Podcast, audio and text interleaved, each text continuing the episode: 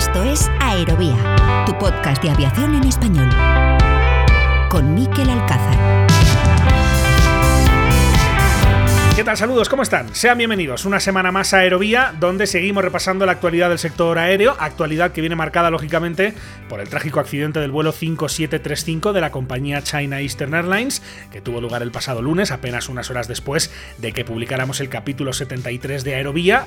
Prácticamente nos despertamos ese lunes con el fatal desenlace del vuelo de un Boeing 737-800 que se accidentó en la región de Guangxi, en China, cuando cubría la ruta entre las ciudades de Kunming y Cantón con 123 pasajeros y nueve tripulantes. La tragedia se ha prestado a todo tipo de especulaciones estos últimos días, sobre todo a raíz de que aparecieran en las redes sociales al menos dos vídeos que muestran los últimos instantes de ese avión. Lo cierto es que, como siempre en estos casos, conviene no especular y esperar a que los investigadores hagan su trabajo. La Administración de Aviación Civil China lidera la investigación desde el mismo día del accidente, entidad a la que apoya en esta ocasión la NTSB de Estados Unidos, la agencia encargada de investigar los accidentes en el transporte de ese país, que es, por cierto, lo que corresponde de acuerdo con la normativa internacional, considerando que el avión accidentado, aunque volaba para una compañía china, era un Boeing 737-800 y por tanto de fabricación estadounidense. No fue, como saben, un MAX, como algunos medios informaron erróneamente, sino un 737 de la serie Next Generation, aunque ciertamente se trataba de un avión joven, puesto que completó su primer vuelo en el año 2015, es decir, hace siete años, así que ahora el interés de todos, el interés de las familias, de las víctimas, del fabricante, de la compañía aérea, de todos, como digo, es saber qué ocurrió en ese avión y por qué terminó estrellándose, matando a sus 132 ocupantes, en lo que es, por cierto, la peor tragedia de la aviación china en más de 20 años. En este sentido es muy relevante que las autoridades encontrasen este fin de semana la segunda de las cajas negras del avión, así que como siempre en estos casos no queda otra que esperar a que la investigación arroje luz sobre lo sucedido, sobre todo y principalmente para que nunca más vuelva a ocurrir. Y hoy en Aerovía, como les anunciamos la semana pasada, vamos con una edición más extensa de nuestra sección Aviación Latina. En concreto, para tratar dos asuntos de relevancia para la aviación del continente latinoamericano. En primer lugar, vamos a hablar sobre la inauguración del Aeropuerto Internacional Felipe Ángeles, el nuevo aeropuerto y sin duda el más polémico de cuantos hay en México, sobre el que enseguida les vamos a contar todos los detalles, no solo de la inauguración, sino también de la rocambolesca historia que ha llevado a su construcción y también vamos a hablar sobre el proceso de reestructuración financiera que ha concluido recientemente la aerolínea más importante de ese país, es decir, Aeroméxico. Así que sobre todo esto y más hablamos a continuación en este capítulo número 74 de Aerovía. Con la colaboración de hispaviación.es, aviación, drones y espacio por y para profesionales.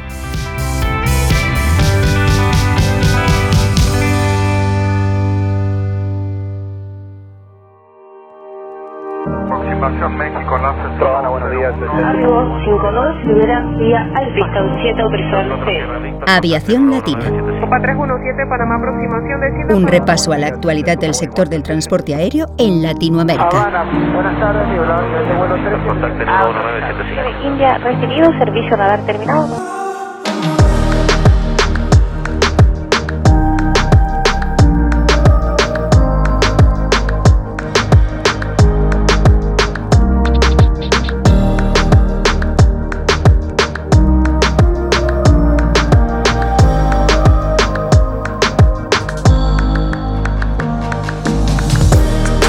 La sintonía de Aviación Latina, nuestra sección para mirar a lo que ocurre en América Latina, también en el Caribe, aquí en Aerovía, en la aviación de ese continente, sección en la que como siempre recibimos a nuestro productor, a Daniel Martínez Garbuno. Hola Daniel, ¿cómo estás? Bienvenido a Aerovía. Hola Miquel, gracias, bien, bien, ¿tú? Encantado de saludarte, Daniel. Decíamos la semana pasada que hicimos un, un, pequeño anticipo, un adelanto de lo que venía en este capítulo, que había dos grandes noticias que tienen que ver además con un país que por cierto es el segundo que más oyentes aporta a Aerovía como es eh, México. El primero, que es el más importante y que como digo además tiene lectura más allá de las fronteras de, de ese país, es la inauguración de un nuevo aeropuerto en la capital de México, en Ciudad de México, un aeropuerto que es, sin duda, Daniel, el más polémico.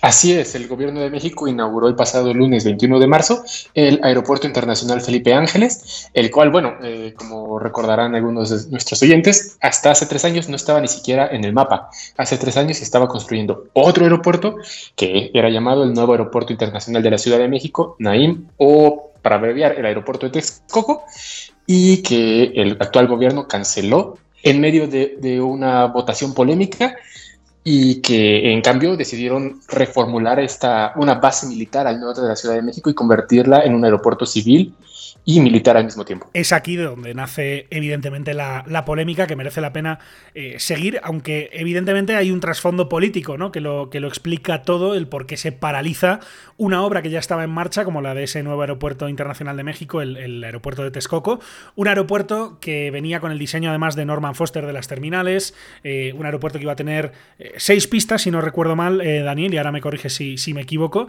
y que iba a ser Em, no sé cómo decir, un poco la punta de lanza de la aviación de, de todo México y que se, suponía que iba a tener un impacto incluso eh, a nivel regional, ¿no? Más allá de las fronteras de, ese país. Así es, era un hub para la Ciudad de México y para todo el país. Eh, obviamente, cuando se inaugurara este nuevo aeropuerto, se iba a cerrar las puertas del actual aeropuerto Benito Juárez y el nuevo aeropuerto iba a tener seis pistas, como dices, muy bien, de uso simultáneo y una capacidad máxima en, cuando estuviera completamente terminado de hasta 137 millones de pasajeros. Este aeropuerto iba a competir regionalmente, por ejemplo, con Dallas en el norte y con eh, Panamá Tocumen en, Centroamérica. Iba a ser un centro de conexiones para toda, toda América Latina y América del Norte. Esa superobra, que como decimos se canceló ya, ya en marcha, Daniel, era una obra que, digamos, el sector aeronáutico en México venía reclamando para, para, acabar con la saturación del actual aeropuerto de Ciudad de México, el más importante. Eh, ahora enseguida hablaremos del, que se ha inaugurado esta semana pasada, pero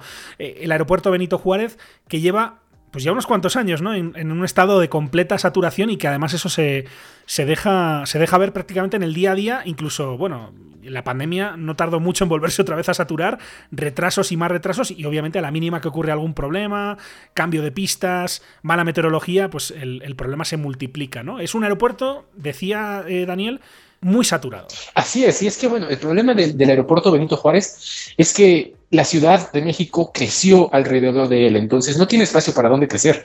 Desde ya desde los años 80 eh, se, veía que había un problema de saturación en el futuro en este aeropuerto, entonces se empezaron a buscar estrategias, lugares donde se pudieran hacer nuevos aeropuertos, pero el, costo político de construir un nuevo aeropuerto no, no lo quiso tomar ningún gobierno. Eh, entonces fue hasta el gobierno de, Enrique Peña Nieto, que estuvo en la presidencia de México de 2012 a 2018, que se decidió ya por fin construir este nuevo aeropuerto y bueno, eh, es, lo, que sucedió. Pero regresando al tema del aeropuerto Benito Juárez, sí, en 2019, antes de la pandemia, este aeropuerto tuvo 52 millones de pasajeros, lo cual es muy por encima del límite que tenía originalmente, que era de aproximadamente 32 millones de pasajeros. El, aeropuerto ya desde 2014 se encontraba totalmente saturado, entonces eh, en los últimos años se habían visto filas enormes en, las dos terminales, en las áreas de aduanas, y básicamente 16 a 18 horas de, todos los días el, aeropuerto, el aeropuerto estaba a tope. Saturación en las dos terminales y saturación en las pistas. Eh, hay que decir que el, el aeropuerto Benito Juárez, el aeropuerto de la Ciudad de México, tiene varios problemas o varios desafíos, obviamente, lo que decía Daniel, la ciudad ha crecido a su alrededor, por lo tanto, lo que es la ampliación es, imposible. Eh, en la altura, evidentemente, hay que recordar que la Ciudad de México está por encima de los 2.000 metros de, altitud, por tanto, eso también a nivel operativo, sabrán los eh, oyentes, sobre todo los pilotos, ingenieros, controladores, que eso también es un, es un desafío, y además las dos pistas que son paralelas están muy juntas, son paralelas dependientes, entonces eso también evidentemente eh, implica que, que se puedan operar menos vuelos de los que sería deseable y como decía, cualquier problema, por mínimo que sea, suele desbaratar la planificación de compañías aéreas que por cierto además son compañías importantes, no solo Aeroméxico, también Volaris, por ejemplo Viva Aerobús, que son compañías que tienen muchos vuelos al cabo del día y que todas operan, además de otras y de vuelos de carga en ese mismo aeropuerto. Esto es lo que explicaba en su momento el presidente Enrique Peña Nieto, presidente de México entre 2012 y 2018, como les decía Daniel, en la ceremonia de presentación del proyecto del nuevo aeropuerto internacional de la Ciudad de México, el aeropuerto de Texcoco, el aeropuerto que después quedó paralizado. Lo escuchamos. Justamente uno de los principales desafíos en infraestructura era encontrar una alternativa viable para construir el nuevo aeropuerto que necesita nuestra capital y el país en su conjunto. Desde hace años es evidente la saturación actual del aeropuerto Benito Juárez, la evolución demográfica de esta zona metropolitana y una mayor apertura de México al mundo incrementaron sustancialmente la demanda de vuelos, poniendo al límite su capacidad operativa. Por ejemplo, aunque cuenta con dos pistas, el actual aeropuerto no tiene espacio suficiente para realizar despegues o aterrizajes simultáneos. Esta condición es inaceptable en el aeropuerto de una de las metrópolis más importantes del mundo, que es justamente la del Valle de México. Para superar este desafío, no podía haber respuestas temporales, parciales o incompletas. Al contrario, era imprescindible actuar con visión de largo plazo. Por ello, desde el primer día de esta administración, ordené realizar los estudios técnicos necesarios para determinar la mejor opción de un nuevo aeropuerto. Así lo justificaba el presidente Peña Nieto en aquel momento, Daniel. Lo cierto es que las obras comenzaron, las obras se pusieron en marcha hasta su paralización se calcula, entiendo aproximadamente, que, se completaron en un 30%, repito, un 30% es casi un tercio de lo, que, de lo que se debía haber construido en ese aeropuerto, que es bastante, ¿no? ¿Cómo está ahora mismo esa zona después de la paralización? ¿Qué ha ocurrido con el aeropuerto de, Texcoco, Daniel? Así es, eh, se, avanzó hasta en un 30% de la construcción del nuevo aeropuerto y eh, una vez que López Obrador entró al gobierno y canceló este proyecto, en primer lugar se abandonó el lugar, ¿no? Se dejó, se dejó a la intemperie, pero como lo, que se avanzó estaba diseñado justamente para, para tolerar, digamos, las inclemencias medioambientales de esa zona de la Ciudad de México, realmente no ha tenido mucho, mucho daño, ¿no? O sea, las obras siguen ahí, siguen en un buen estado de conservación. Lo que ha sucedido en los últimos días es que el gobierno de México declaró esa área como una reserva natural. Si, como, bien sabrán muchos, eh, muchos oyentes, eh, la Ciudad de México, previo a ser la Ciudad de México, era un lago y justamente donde se está construyendo, eh, se construía el aeropuerto de Texcoco, era un lago. Entonces, lo que está haciendo el gobierno actual es volver a tener un lago en esa zona, entonces declaró esta semana justamente eh, la zona como un parque natural. O sea, en, otras palabras, Daniel, entiendo que, esos cimientos que todavía se pueden ver, ¿no? Cualquiera que despega de, del aeropuerto de Ciudad de México o aterriza en función de la configuración puede ver perfectamente esos cimientos que se estaban poniendo en la terminal, eh, esos cimientos también en la zona donde iban a estar las pistas, las calles de rodaje. Eso se va a inundar, ¿no? Exactamente, se va a inundar. Hay un plan para hacer de toda esta zona un lago, un parque, eh, que sea una zona de donde florezca la vida, básicamente. Eh, y pues que todo lo que se estaba construyendo el nuevo aeropuerto quede pues básicamente enterrado. Pues va a quedar como, como decía Daniel, bajo agua, como si fuera un barco naufragado ese, ese aeropuerto. El aeropuerto de Texcoco, que se empezó a construir, como decíamos, que se llegó a avanzar hasta aproximadamente un 30%, y que se paró, Daniel, ¿Por qué se paró? ¿Por qué el actual presidente, Andrés Manuel López Obrador, que es obviamente, y esto se lo explicamos a los oyentes que no conozcan la política mexicana, de un partido eh, contrario al de Peña Nieto, ¿por qué paraliza la obra? Claro, cuando eh, López Obrador estaba en campaña para la, eh, las elecciones de 2018, dijo que el aeropuerto era una obra faraónica, que era algo que, que México no tenía que gastar tanto en, en un aeropuerto así, sobre todo cuando había otras necesidades sociales en todo el país, en mucha pobreza. Entonces, durante toda su campaña y de, hecho durante toda su historia política, López Obrador ha ido con, con una bandera de, apoyar a los pobres. él, mismo dice, ¿no? Primero los pobres. Entonces buscó esta, desde el inicio buscó estar en contra de este aeropuerto porque lo veía como un gasto desproporcionado para lo que necesitaba México. Vamos a escuchar, si te parece, Daniel, un sonido del actual presidente, Andrés Manuel López Obrador. Esto dijo en 2019 sobre el aeropuerto de Texcoco. Se decidió hacer aquí el aeropuerto porque va a costar menos. No podemos hacer obras faraónicas habiendo tantas necesidades en nuestro país. Esto, evidentemente, es, política pura y dura, es políticos haciendo política con temas de aeropuertos. Vamos a recordar, si te parece, Daniel, algunas cifras que creo que son interesantes sobre lo que ha acabado pagando México por la construcción interrumpida del aeropuerto de Texcoco, lo que ha costado el aeropuerto nuevo, del que enseguida vamos a dar muchos más detalles, y, y al final esa factura, si se suma, ¿Qué tan diferente es sobre lo que se pensaba gastar originalmente o invertir en el aeropuerto paralizado? Eh, claro, el costo proyectado para la construcción del eh, aeropuerto internacional de Texcoco era de aproximadamente 13.300 millones de dólares. Se preveía que se inaugurara la primera fase de este aeropuerto para 2024. Sin embargo, cuando se llevó a cabo la cancelación de este aeropuerto, bueno, pues hubo que cancelar bonos y hubo que cancelar contratos y entonces se terminó pagando aproximadamente 5.700 millones de dólares y después todavía se tuvo que, pagar para la construcción del nuevo aeropuerto, ¿no? Del aeropuerto de Felipe Ángeles. Y ahí también se, se, se ha pagado hasta este momento, en su primera fase, también aproximadamente 5.700 millones de dólares. Es decir, eh, ya, estamos, ya se superaron, digamos, entre la cancelación y la construcción de la primera fase del nuevo aeropuerto, ya se superaron los 11.000 millones de dólares, lo cual ya está relativamente cerca de lo que iba a costar en su totalidad el aeropuerto de Texcoco. Y repito, no se ha terminado el nuevo aeropuerto de Felipe Ángeles, todavía falta que se construya una segunda terminal y todavía faltan muchas horas, como ahorita ya lo platicaremos. Ahora vamos a contar sobre ese nuevo aeropuerto que además tuviste la oportunidad de, probar esta semana pasada, Daniel, y vamos a contar cómo fue la experiencia de volar un aeropuerto ya inaugurado, pero que todavía, como dices, se está construyendo, pero me parece interesantísimo hacer ese cálculo de nuevo de los 13.000 millones, un poquito más de 13.000 millones de dólares que se preveía iba a costar el aeropuerto de Texcoco a los más de 11.000 millones que ya ha pagado México por cancelar ese aeropuerto y construir lo que ya se lleva construido de este nuevo aeropuerto eh, internacional Felipe Ángeles, con lo cual, suponiendo que el, el nuevo aeropuerto todavía deba agregar precio a lo que falta por construirse, puede ser que al final la factura del movimiento de, esta nueva construcción y de paralización del otro aeropuerto salga incluso más cara de lo que estaba previsto que costase el primer aeropuerto, ¿no? Exactamente, y es, este, de hecho en, en, su campaña López Obrador lo que decía era que iba a costar menos cancelar el viejo aeropuerto y construir uno nuevo, pero todo parece indicar que no va a ser así a la larga. Dos facturas que, como vemos, son bastante parejas. La diferencia, creo que importante, es que con el nuevo aeropuerto que se estaba construyendo en Texcoco, lo ha dicho antes Daniel al principio, se esperaba aproximadamente dar capacidad para más de 130 millones de pasajeros. Repito, más de 130 millones de pasajeros.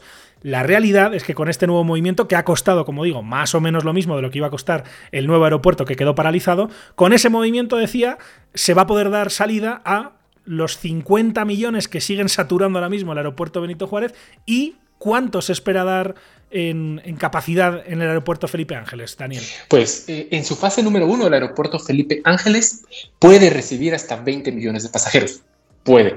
Sin embargo, lo que están esperando las autoridades es que en 2023 tenga un máximo de 5 millones de pasajeros nada más. Y esto eh, implica que muchas aerolíneas pongan vuelos, o al menos pocas aerolíneas pongan muchos vuelos en este aeropuerto. En este momento, ya te lo contaré con más detalle un poco más adelante, pero en este momento el aeropuerto Felipe Ángeles solo tiene seis vuelos diarios domésticos y un vuelo internacional cada lunes, lo cual claramente si juntamos, eh, si hacemos sumas, no va a dar 5 millones de pasajeros en un año. La intención del aeropuerto Felipe Ángeles es que cuando esté terminado en 30 años pueda recibir hasta 90 millones de pasajeros. Esto es lo que dijo esta semana el director del, Aeropuerto Internacional Felipe Ángeles, Isidoro Pastor Robán. Son 90 millones esperados de capacidad en el punto álgido, como decimos, cuando terminen esas obras del nuevo aeropuerto, lo cual sumado a la capacidad que más o menos tendría el aeropuerto de Benito Juárez, una vez ya no esté saturado, pues vienen a ser más o menos el mismo cantidad, o la misma cantidad, mejor dicho, de millones de pasajeros a cada año de lo que tenía el proyecto de Texcoco paralizado,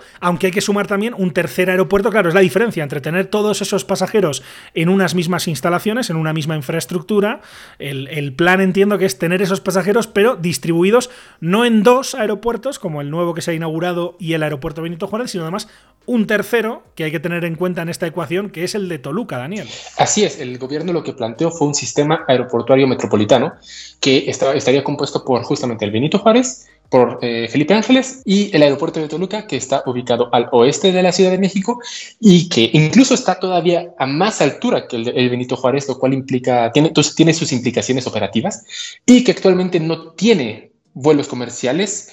Eh, básicamente es un aeropuerto que es utilizado por aerolíneas de carga o por eh, avión, aviación ejecutiva o por aviación, eh, escuelas de aviación. Es decir, este, este aeropuerto, el, el, de Toluca, puede ser considerado lo que, como, un, como un elefante blanco. Sin embargo, el gobierno actual pretende revivir este aeropuerto y pretende que tenga un máximo de 10 millones de pasajeros al año. Todo esto, recordemos, para la ciudad de más población de toda América del Norte, que es importante también recordarlo, que son más de 20... ¿Cuántos millones de, de, de habitantes, eh, Daniel? Aproximadamente 22, 23 millones de habitantes. Ahí hay que contar la Ciudad de México y obviamente el Estado de México, toda la conurbación de, de esta gran capital capital latinoamericana, que Daniel desde el pasado lunes, desde el pasado 21 de marzo, cuenta con un nuevo aeropuerto. Hablemos ya ahora sí del nuevo aeropuerto, del aeropuerto inaugurado, del Aeropuerto Internacional Felipe Ángeles, que lo estabas diciendo, es una base aérea a la que se le ha incorporado un aeropuerto civil, una gran terminal civil que además va a seguir creciendo porque siguen obras, Daniel. Así es, el, aeropuerto, si bien lo, inauguraron el pasado lunes, eh, todavía está en obras, ¿no? Todavía eh, recientemente tuve la oportunidad de, de tomar un vuelo desde este aeropuerto con Volaris a Tijuana y lo que vi básicamente es que hay obras en todas partes, ¿no? Por ejemplo, el, hay un hotel que están construyendo que está enfrente de la terminal y todavía está en obra negra, todavía no está inaugurado, pese que el aeropuerto ya abrió las puertas. Y también, una vez que entras al aeropuerto, la mayor parte de, la, terminal principal sigue, sigue en obras, sigue cerrada, sigues viendo um, obreros llevando material de construcción y también en la misma pista incluso se ven de repente pasar camiones y vehículos de construcción. Entonces, es un aeropuerto que todavía no está terminado, es un aeropuerto que, que ya está en funcionamiento, pero que todavía no, todavía no está listo totalmente como se, como se podría esperar de una terminal que ya fue, ya fue inaugurada. Una base aérea, Daniel, situada al norte de la Ciudad de México, alejada, y eso lo comentaremos después, del centro de, la ciudad, que de todas maneras fue una decisión de, la población, ¿no? Eh, o al menos de la población que participó en la consulta que el nuevo presidente López Obrador en aquel momento, al poco de llegar al, poder, eh, plantea, ¿no? Hace un referéndum para que los ciudadanos decidan qué hacer con el aeropuerto. ¿Qué ocurrió ahí? Eh, sí, cuando entró López Obrador al poder, llevó a cabo una consulta popular en la que dio dos opciones una opción era mantener la construcción del, aeropuerto de Texcoco y la otra era cancelar el aeropuerto de Texcoco y reconfigurar la base aérea militar de Santa Lucía en un aeropuerto de uso civil y militar. ¿no? En esta consulta popular participó menos del 10% del electorado y si bien no era suficiente porcentaje para que esto fuera una, consulta válida, eh, López Obrador tomó esta, decisión como una decisión que hizo el pueblo así lo dijo en su, en su, conferencia de prensa en su momento, y decidió cancelar la construcción del aeropuerto de Texcoco. Vamos a escuchar precisamente un sonido del presidente de México, de, Andrés Manuel López Obrador, celebrando el resultado de ese, de ese referéndum, en el que obviamente ese 10% de, de, participación, ese 10% minúsculo de participación, evidentemente el resultado fue abrumadoramente favorable a su pretensión de cancelar el aeropuerto de Texcoco. Lo escuchamos. La decisión es obedecer el mandato de los ciudadanos. De modo que se van a construir dos pistas en el aeropuerto militar de Santa Lucía. Se va a mejorar el actual aeropuerto de la Ciudad de México y se va a reactivar el aeropuerto de Toluca. De esta manera vamos a resolver en poco tiempo la saturación del actual aeropuerto de la Ciudad de México. Con base en los resultados de ese referéndum, se tomó finalmente esa decisión de paralizar el aeropuerto de Texcoco, de iniciar la construcción de ese nuevo aeropuerto internacional Felipe Ángeles, que como decimos está en una base aérea, en lo que era una base aérea militar al norte de la Ciudad de México, y en cuyas obras han dirigido a Daniel en todo momento, y el aeropuerto en sí está todo en manos del ejército mexicano. Sí, bien, hay que puntualizar, sigue siendo una base aérea militar, de hecho es la base aérea militar más importante del país y por lo tanto la, concesión de la construcción se le dio justamente al, ejército mexicano y la concesión de la administración también se le dio al ejército mexicano. El director que, ya mencionamos, Isidoro Pastor Román, es, es, un militar y toda la, toda la estructura de este, de, este, de este nuevo aeropuerto es con militares. Un nuevo aeropuerto dirigido por militares que inició operaciones esta semana pasada, Daniel, lo decías antes, con pocos vuelos diarios y con cuatro compañías aéreas instaladas en esta nueva infraestructura. Así es, en este momento hay cuatro aerolíneas, eh, Aeroméxico, Viva Aerobús y Volaris, las tres tienen dos vuelos diarios domésticos en, esta, en este aeropuerto y hay una aerolínea internacional, Conviasa, la aerolínea venezolana, que todos los lunes vuela entre Caracas y Ciudad de México. Eh, Aeroméxico vuela a, los destinos de Mérida y Villahermosa. Viva Aerobús vuela a Guadalajara y Monterrey, dos de las principales ciudades de México después de Ciudad de México. Y Volaris vuela a Tijuana, su base de operaciones, y Cancún, el principal destino turístico de México. Todo vuelos, por tanto, nacionales, exceptuando esa única compañía aérea internacional, en este caso extranjera, que opera desde otro país y es, como decías, con Viasa entre Caracas y Ciudad de México, con el, con el último, además, eh, Airbus A340-600 que ha incorporado a su flota, lo cual también, no sé, eh, entiendo que tiene que ver seguramente con la relaciones y la política exterior de este presidente, son los vuelos de un nuevo aeropuerto que, lo decías Daniel, está todavía en construcción. ¿Qué planes tienen para lo que queda de, año, para el próximo año? ¿Cuál es un poco el plan que tiene ahora mismo el ejército, que es quien gestiona este aeropuerto, para que más vuelos vayan llegando a la nueva terminal. Lo que dijo eh, eh, al inicio de la semana Isidoro Pastor Román es que prevén que para la segunda mitad de este año ya haya aproximadamente 30 rutas domésticas. Es decir, va, a incrementar de manera importante, si se cumplen estos planes, la conexión la conexión de, en el aeropuerto Felipe Ángeles y prevé que para 2023 este aeropuerto pueda recibir aproximadamente 5 millones de pasajeros al año, que de acuerdo con lo que mencionó justamente el ejército, es el mínimo necesario para que el aeropuerto pueda ser económicamente rentable. Vamos con un sonido de precisamente el director del Aeropuerto Internacional Felipe Ángeles, que es el general Isidoro Pastor. Lo escuchamos. Desde el mes de mayo de 2019 nos hemos preparado de manera intensa en los diferentes campos del saber aeroportuario, mediante estadas de trabajo en diferentes aeropuertos, tanto nacionales como del extranjero así como con capacitación en diferentes centros educativos y de adiestramiento para atender a nuestros clientes con calidad y con calidez. El camino no fue fácil, sin embargo, con perseverancia y disciplina se lograron adquirir las competencias laborales necesarias para cumplimentar los requisitos y capacidades en materia jurídica, administrativa, financiera y técnica que la normatividad en la materia exige para administrar y operar un aeropuerto de esta naturaleza. Cabe destacar que con la entrada en operación de este aeropuerto, además de la generación de un promedio de 5 mil empleos directos y 160 mil indirectos, de acuerdo con el programa institucional de este aeropuerto, en su primera fase tendrá la capacidad de atender una demanda de 20 millones de pasajeros para la segunda fase 40 millones y para el año 2052 prestará servicios a un promedio de 90 millones de pasajeros al año.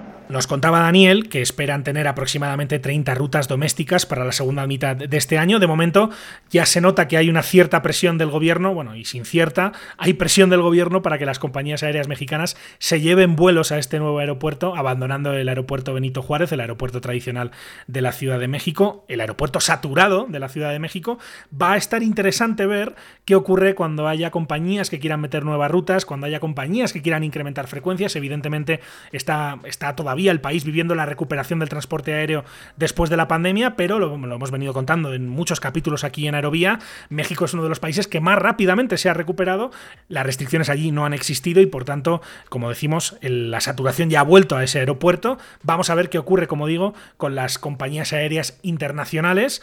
Por ponerles un ejemplo, ¿qué pasaría si Iberia quiere aumentar las frecuencias de, sus vuelos entre Ciudad de México y Madrid? Si en algún momento, eh, pues básicamente les van a insinuar que deban irse a este aeropuerto y lo mismo con otras compañías que operan en Ciudad de México, como Air France, como Lufthansa y por supuesto las de Estados Unidos, que están todas las importantes como American Airlines, Delta, United, vuelan habitualmente a Ciudad de México. Todo eso, como digo, plantea un escenario muy interesante, un escenario nuevo para la capital de México y por eso, como decía, un tema que tiene mucho interés también eh, fuera de las fronteras de México en el sector aéreo. Y te quería hacer una pregunta más local, eh, Daniel, porque estamos hablando de que es un aeropuerto que está más lejos de, lo que está el, actual eh, aeropuerto Benito Juárez, más lejos de la ciudad, al norte. Tú volaste la semana pasada. ¿Cuál fue un poco tu experiencia? Me imagino que a nivel de transportes públicos no está todavía, ni mucho menos, como, como tan bien conectado como el aeropuerto Ciudad de México, ¿no? Eh, el aeropuerto Benito Juárez.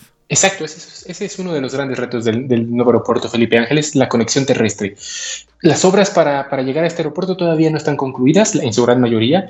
Hay diversas obras en diversas partes de la ciudad y todas estarán listas para el próximo año, cuando menos. El otro día que yo fui al aeropuerto Felipe Ángeles, eh, lo hice miércoles por la mañana, salí del aeropuerto internacional Benito Juárez, el principal de la Ciudad de México, para ver justamente cuánto era el tiempo de traslado entre uno y otro aeropuerto en ese día, sin tráfico por, por la hora la que era, me tardé 45 minutos. Sin embargo, es, e, esta conexión en cualquier otro momento del día, sobre todo por la tarde, es imposible que se haga en 45 minutos, mínimo son dos horas o más, debido al flujo vial que existe en la Ciudad de México, que como ya mencionamos, es una, es una megalópolis más de más de 20 millones de habitantes, que en todo momento tiene muchos vehículos en la calle. E, entonces todavía queda mucho por, por, hacer para que este aeropuerto esté bien conectado con el resto de la, de la ciudad y pues es un, es un, tema que se tiene que, que consolidar lo más pronto posible si, se, si, si, el gobierno quiere que este aeropuerto funcione como una opción viable para millones de pasajeros que podrían estar en la Ciudad de México y quisieran viajar. El tráfico terrestre en Ciudad de México ya sabemos que, que fama tiene, ¿no? De ser de, de, los peores de, no ya de América Latina, sino de los, de, de, los del mundo, ¿no? De los grandes atascos que se forman en, en la ciudad. Y este aeropuerto creo, creo entender que además está saliendo hacia Pachuca y es una de las vías que más se colapsan ¿no? en la ciudad. Así es, está hacia el norte de la Ciudad de México, que es de donde proviene mucha, mucha gente todos los días que, que viene a trabajar a la Ciudad de México. Entonces eso hace que, ir hacia esta zona sea muy conflictivo en, ciertas, en ciertos momentos del día.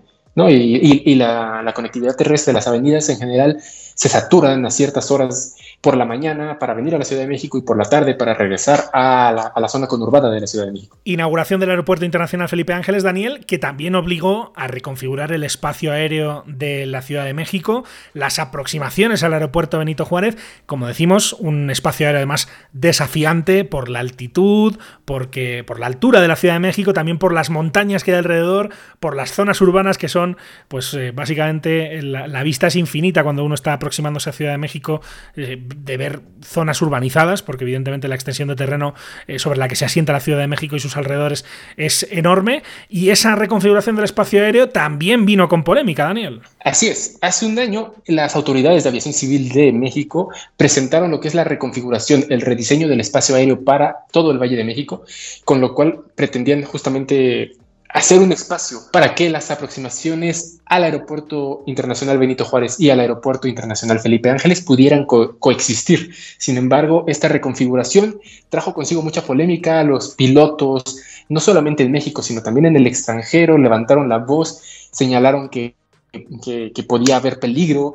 Y también los mismos, los mismos habitantes de la Ciudad de México, habitantes en zonas que anteriormente no tenían el ruido de los aviones eh, sobre sus cabezas, eh, alzaron la voz, dijeron, es que eh, el avión pasa muy cerca de mi casa y esto está generando un, cambio en mi vida y los decibeles, se habló mucho de decibeles el año pasado, los decibeles están muy por encima de lo que, de lo que quisiéramos que estuvieran. Para nuestros oyentes pilotos, pues que sepan que antes, eh, hasta hace un año aproximadamente, como decía Daniel, la aproximación a la Ciudad de México más habitual, que era la pista, a las pistas 05, normalmente era un alejamiento desde un BOR para hacer finalmente un viraje de unos 120 grados hacia la izquierda, un viraje bastante escorado para meterse en el ILS, un ILS que tenía aproximadamente aproximadamente 6-7 millas eh, de, de, ya línea recta, como si dijéramos, para aterrizar en el aeropuerto. De eso, que evidentemente además tenía muchos desafíos en cuanto a separación de aeronaves, se ha pasado a aproximaciones RNAV, que además ya no son solo desde el norte, sino que ahora son desde el norte y desde el sur, lo cual también mejora la capacidad, en este caso, de las, de las aproximaciones.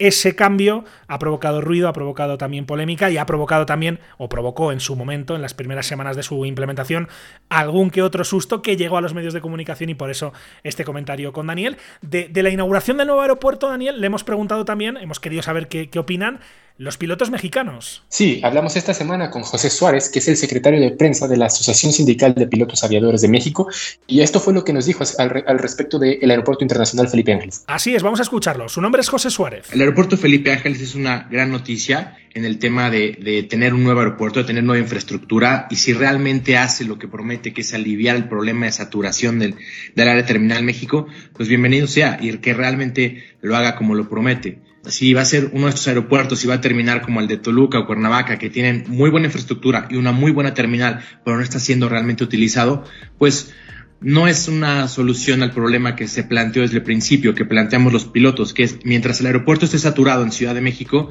no pueden llegar más aviones que a la vez no generan derrama económica y por supuesto para nuestro caso no generan empleos. Técnicamente el aeropuerto está muy bien y como piloto te lo digo, el aeropuerto tiene unas grandes pistas, permite que llegue y salga cualquier avión, La iluminación está al nivel de cualquier aeropuerto de Estados Unidos o de Europa, tiene muy buena iluminación, una torre de control, la terminal está bien técnicamente, pero los retos yo creo que están más allá de la barda perimetral del aeropuerto.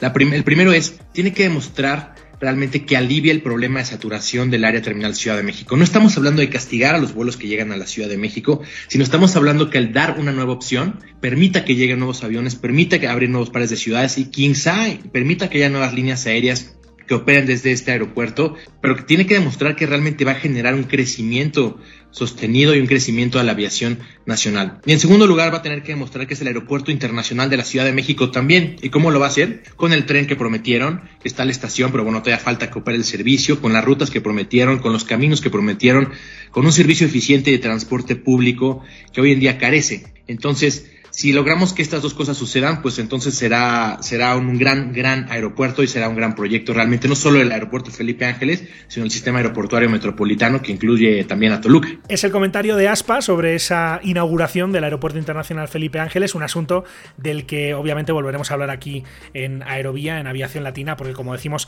vamos a estar pendientes de cómo evolucione todo en un aeropuerto nuevo, en una ciudad que es muy importante para el sector aéreo de un país que tiene una aviación también muy poderosa y que además como decimos, se ha recuperado muy rápido, como es la de México, pero hablábamos también con Aspa, con José Suárez, de la otra gran noticia que comentábamos brevemente la semana pasada, Daniel, que es el final del proceso de reestructuración financiera de la mayor compañía del país, de la mayor compañía de México, como es Aeroméxico, Daniel. Correcto, la semana, la semana pasada Aeroméxico México anunció su salida de capítulo 11 luego de año y medio de estar en reestructura financiera en Estados Unidos, lo cual fue obviamente grandes noticias para esta aerolínea que es la más antigua de, México y una de las más importantes en América Latina.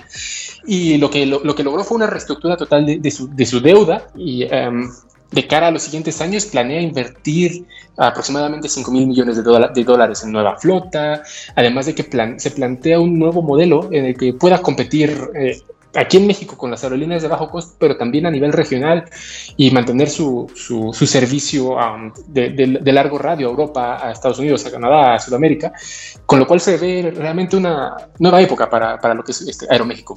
Es relevante la opinión de los pilotos porque han formado parte activa de este proceso, por eso le queríamos preguntar al secretario de prensa de ASPA, escuchamos lo que nos decía José Suárez. Logramos, eh, creo que algo histórico en un proceso de capítulo 11 en México y me atrevo a decir que hasta en América Latina, formar parte activa del comité de acreedores, es decir, del Comité de Acreedores No Garantizados, es decir, teníamos uno de los siete votos pertenecían a los pilotos de ASPA, lo cual evidentemente fue un gran eh, logro para nosotros porque nos permitió estar adentro del proceso, estar activamente formando parte del proceso y sobre todo eh, tener voto, que, que el voto de los pilotos realmente contara, que nos tomaran en cuenta y esto pues fue realmente por el trabajo tan, tan acertado que, que yo creo que se hizo en ASPA al empezar a ver estas señales, ¿no? Esta probabilidad de que Aeroméxico lo hiciera. Entonces, eh, otro de los logros que tuvimos durante el capítulo 11 fue el reconocimiento de la deuda, ¿no? Todos estos 316 millones de dólares que aportamos los pilotos en reducciones salariales y contractuales, pues se reconoce en este comité de, acreedores ante el UCC y finalmente se convierte en un claim, ¿no? Se, se monetiza la deuda, por así decirlo, y de esta manera podemos también regresarle algo a los pilotos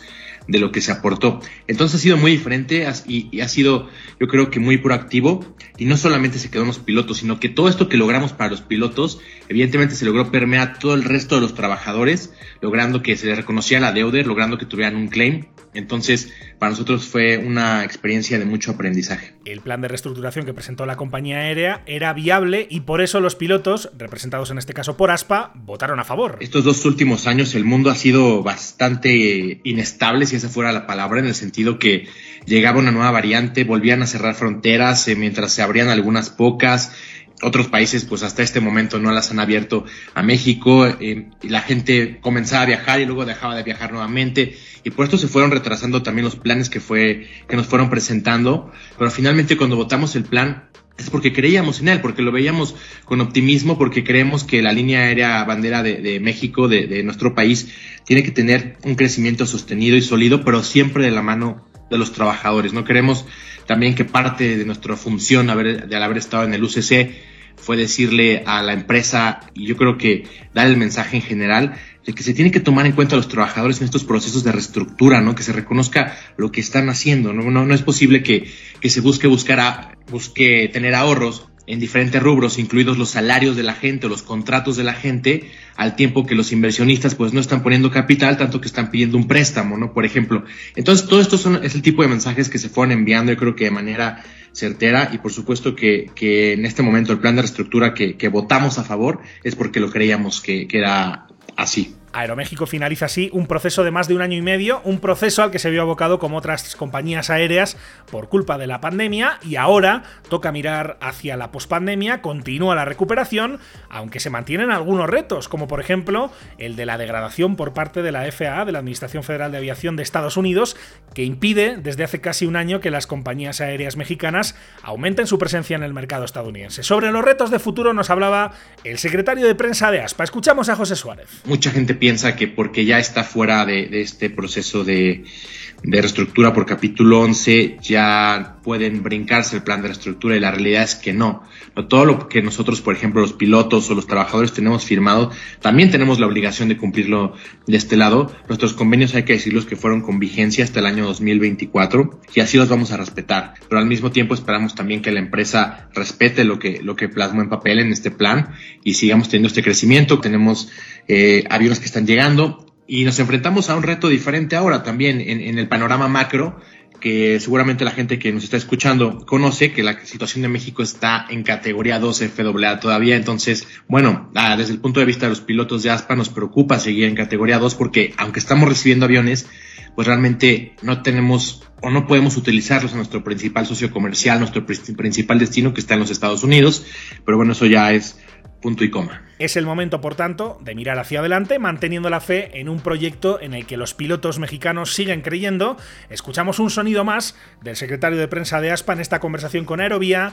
Escuchamos lo que nos contaba José Suárez. Nosotros el apoyo que le hemos dado a Aeroméxico, a la línea aérea bandera del país, es porque creemos en ella, porque trabajamos en ella y porque estamos orgullosos de hacerlo, porque vemos un Aeroméxico que crece, que se consolida, que seguirá dando un muy buen y mejor servicio, que crecerá también en materia de servicio de rutas eh, y de aeronaves, por supuesto. Será el empleador que los pilotos de ASPA queremos y seguiremos trabajando con ellos para tener las mejores condiciones, para que también la gente gane al volar con Aeroméxico, al, al, estar en las mejores manos, con los mejores pilotos, con los mejores adiestrados, para que también el usuario eh, lo vea y para que la misma Aeroméxico sepa que tiene, y, y, yo creo que lo saben, que tienen a los mejores pilotos y que cuentan, sobre todo que en las épocas más difíciles han contado con el apoyo. Y no solamente fue en el año 2020, te puedo hablar de al menos cinco ejemplos donde los pilotos hemos aportado mucho a la empresa para que siga adelante y es porque la queremos y porque creemos en ella. Entonces lo vemos como en un crecimiento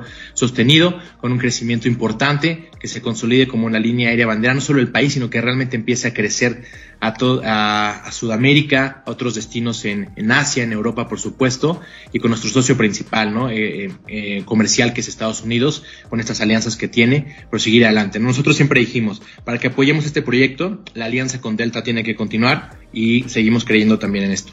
Son los dos grandes temas que queríamos tratar de la aviación mexicana en esta semana, semana importante para la aviación de, ese país, un país que como decía al principio es el segundo con más oyentes de Aerovía, a todos ellos les mandamos por supuesto un cordial y un afectuoso saludo desde, desde Aerovía. Y por supuesto que seguiremos muy pendientes de lo que ocurra en la aviación de ese país y de todo el continente de, de América Latina que como decimos ha sufrido, como hemos venido diciendo, ha sufrido especialmente la pandemia, está recuperándose afortunadamente. Y una noticia como la de Aeroméxico sin duda lo confirma. Una nueva edición, una edición más extensa de aviación latina que hemos hecho aquí en Aerovía en compañía de nuestro periodista y productor Daniel Martínez Garbuno. Daniel, muchas gracias por todo, que vaya todo muy bien, un abrazo. Gracias a ti, Miquel, hasta luego.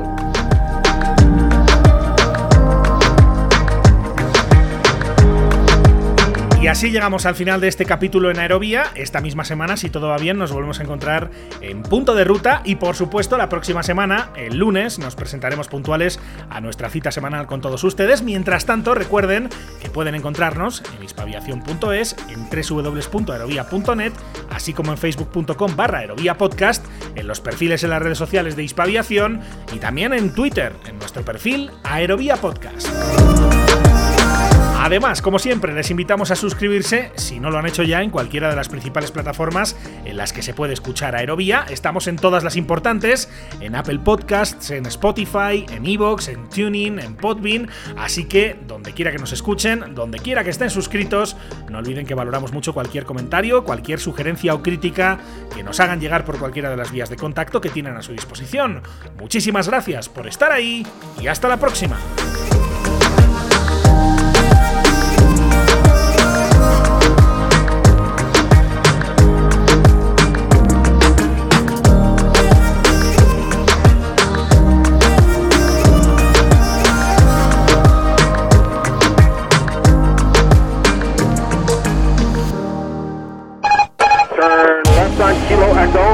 Cada lunes, un nuevo capítulo de Aerovía llega a tu plataforma favorita. Cada semana el mejor espacio de análisis e información sobre el sector del transporte aéreo llega a tus oídos. Lo más destacado de la actualidad aeronáutica, reportajes, entrevistas, las secciones especializadas. Escucha todo esto y más en Aerovía